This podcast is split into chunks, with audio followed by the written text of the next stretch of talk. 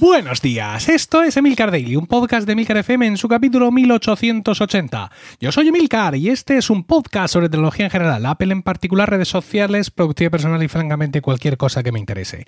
Hoy es viernes 13 de noviembre de 2020 y como todos los viernes hoy toca miscelánea, un capítulo en el que repasar los temas tratados durante la semana y también aquellos nuevos o que hemos pasado por encima.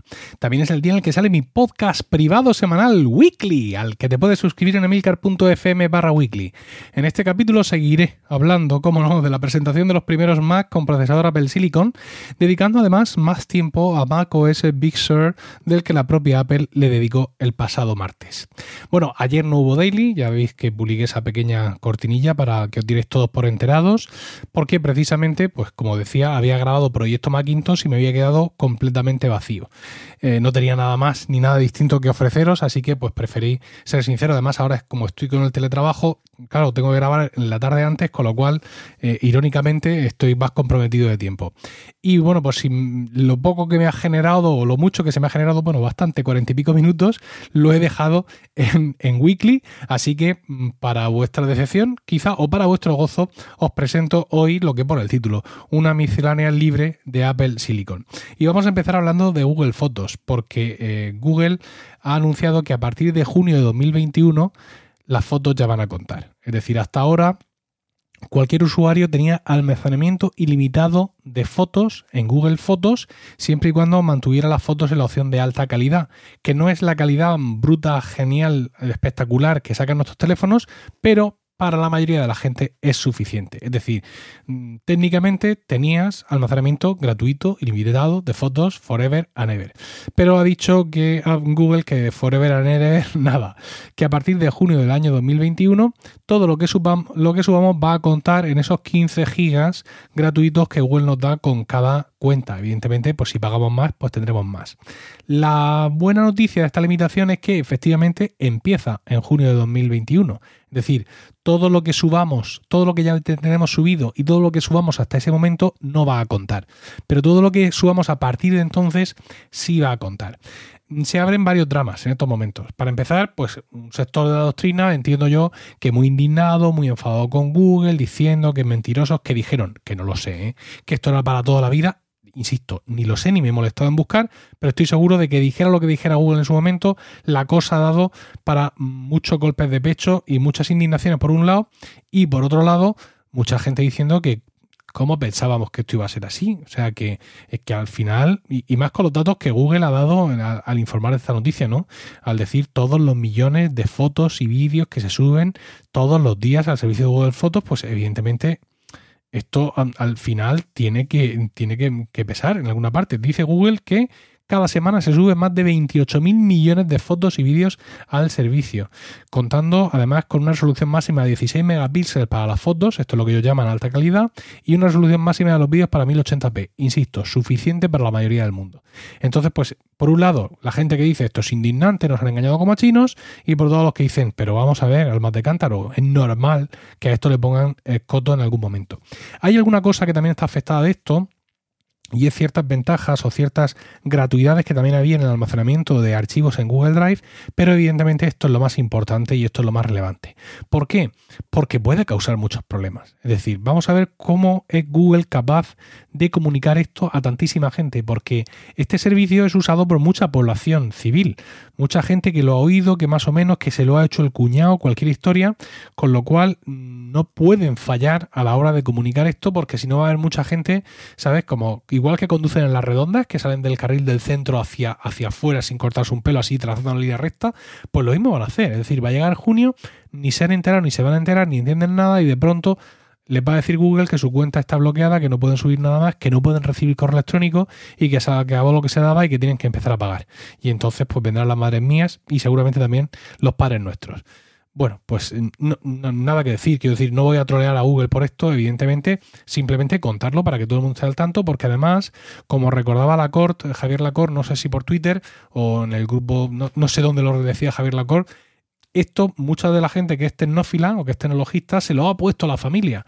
Venga, para que no le tengas que pagar el euro o los dos euros a Apple, venga, pues te pongo aquí esto. O bueno, tú que tienes Android, eh, venga, Google Fotos. Mi propia hermana, que ha tenido Android siempre, aunque lleva usando iPhone ya dos o tres años, tiene todas sus fotos en Google Fotos y tendré que explicárselo para que tenga claro hacia dónde va. No creo que sea el momento de correr como pollo sin cabeza, eso también lo digo, ¿no? Es decir, por mucho estemos indignados, mucho o poco o nada, no es el momento todavía de tomar decisiones. Hasta junio de 2021. ¿Qué eso está aquí al lado? Porque vamos, si estuviera aquí David Isasi, estaría diciendo que la Navidad está encima, pero no esta, sino la siguiente, ¿no? Pero hay tiempo suficiente, vamos a ver cómo reacciona el resto de la industria, a ver si salen servicios alternativos, a ver si alguien ve aquí una oportunidad y de ese alguien nos fiamos, ¿vale? Porque esto de conferir las fotos a alguien es muy delicado. Y bueno, pues a ver qué oportunidades tienen todos estos usuarios de Google Fotos para seguir almacenando sus fotos de la manera más eh, prudente posible. Amazon Prime Video estrena canales. Ya sabemos qué es esto de los canales. Es la posibilidad de que dentro de un servicio más grande, por ejemplo, nosotros lo tenemos aquí en España a través de Apple TV Plus, pues tú contrates dentro de ese servicio que ya pagas, contrates otros servicios de tal manera que te viene todo en la misma factura. Eh, Caso típico, ¿no? En Estados Unidos, aquí no. En vez de pagarle a HBO por un lado, a Starts por otro y a no sé quién por otro, todo se lo pagas a Apple. Mejor para ti y todo en la misma eh, aplicación. Bueno, pues eh, Amazon Prime Video saca canales aquí en España y los precios oscilan entre los 2,99 al mes y los 3,99 al mes por canal con 30 días de prueba gratis. Tenemos MGM, Starts, Noggin, que es un canal para niños de Nickelodeon. Estos dos están en Apple TV Plus, Starts y Noggin. Tenemos Movie, eh, TV Cortos, eh, Out TV, Quello Concerts, que son conciertos de, música, y Mezzo, que son conciertos de música clásica. Ahí los tenéis. No lo sé, creo, hoy lo que pasa es que no, no he visto la tele, pero el otro día que lo estuve mirando, porque nos avisaba, nos avisaba Amazon a los afiliados de este lanzamiento y estuve mirando en el Fire TV, pero no veía lo de los canales. Sin embargo, entrando a Amazon Prime Video a través de la web, sí, sí lo veía. Y bueno, pues ahí podéis ver los que hay, los contenidos que tienen y podéis directamente contratarlos, insisto, con esos 30 días de gratuidad inicial que tiene cada uno de ellos. ¿Vale? Eh, más cosas de televisión y es que la aplicación de Apple TV llega a las PlayStation. Esto mm, Sony lo anunció el mes pasado de que esa aplicación estaría eh, lista para instalar y ya pues llegó eh, ayer 12 de noviembre que es el día en el que salía la PlayStation 5 en Estados Unidos, Japón, Canadá, México, Australia, Nueva Zelanda y Corea del Sur. Los españoles tendrán que esperar hasta el 19 de noviembre y otros países, evidentemente. En cualquier caso, la aplicación estaba disponible ayer y se la podían descargar tanto los que tuvieran su nueva y flamante PlayStation 5 como aquellos que tienen una PlayStation 4 también está disponible para ellos para instalar. En la otra orilla, los de la Xbox, pues estamos ufanos y contentos porque aquí en España ya ha salido la nueva, la Xbox Series X, que salió el martes, el mismo martes que yo la pude conseguir, ya ocupa un lugar destacado en mi salón, estoy súper contento, aunque no he podido pillar una tele 4K todavía, no, no, no es el momento procesal para hacerlo, pero bueno, ya tengo muchas cosas que contaros sobre las mejoras que supone con el modelo anterior y hablaremos de eso la semana que viene, pero también hay aplicación de Apple TV para la Xbox Series X solo que todavía no está. También la anunció Microsoft en su momento, está en las fases beta, en estos canales Insider y todo este tipo de historias. Y bueno, la verdad es que espero que llegue pronto para ver qué han hecho Microsoft y Apple juntos con esta, eh, con esta aplicación. patata, la novedad de Instagram de la semana. Veo un artículo en 9 to 5 Mac que me ha sorprendido mucho porque indican eh, que llegan dos botones nuevos a Instagram al, home de Instagram y habla del botón de Reels y del botón de tienda. Y esto me resulta curioso porque yo ya lo tengo. Yo lo tengo desde hace semanas. Incluso me parece que la última vez que yo hablé de Instagram aquí en el Daily ya decía que estaban ahí esos, esos botones, ¿no?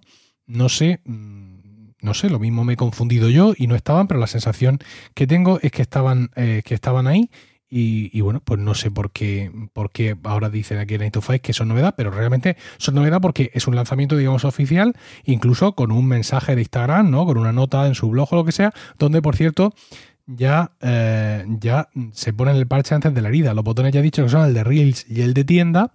Y ellos ya saben que esto va a levantar susceptibilidades, ¿no? Dicen en su nota, eh, es simpático decir que eh, no nos tomamos los cambios a la ligera, no hemos actualizado la pantalla de inicio de Instagram desde hace muchísimo tiempo y pero eh, por cómo la gente eh, dice, eh, pero cómo la gente crea y cómo la gente disfruta de la cultura ha cambiado. Y el, el mayor riesgo para Instagram no es cambiar demasiado rápido, sino no cambiar y convertirnos en irrelevantes. Estamos excitados por el nuevo diseño, bla, bla, bla, bla, bla, bla, bla, bla, bla, y vamos a continuar escuchando el feedback, etcétera, pero evidentemente saben que se arriesgan y ya les está cayendo muchos palos por poner el botón de tienda ahí lo primero, digamos, por esa monetización que ya existe en Instagram, porque las tiendas ya existen, que nos las pongan ahí tan de frente. Hay mucha gente que a eso no le ha gustado y, por supuesto, ha ido a ponerle otras dos velas negras más a Zuckerberg, que se las merece en general, si no por esto, por cualquier otra cosa. Y bueno, ya está, esto es todo por hoy. Espero vuestros comentarios en Twitter, arroba Milcar, que tengáis un maravilloso fin de semana escuchando los muchos, diversos y maravillosos podcasts de Milcar FM. Sed siempre, por Dios, un poco más prudente de lo que se os pida. Un saludo y hasta el lunes.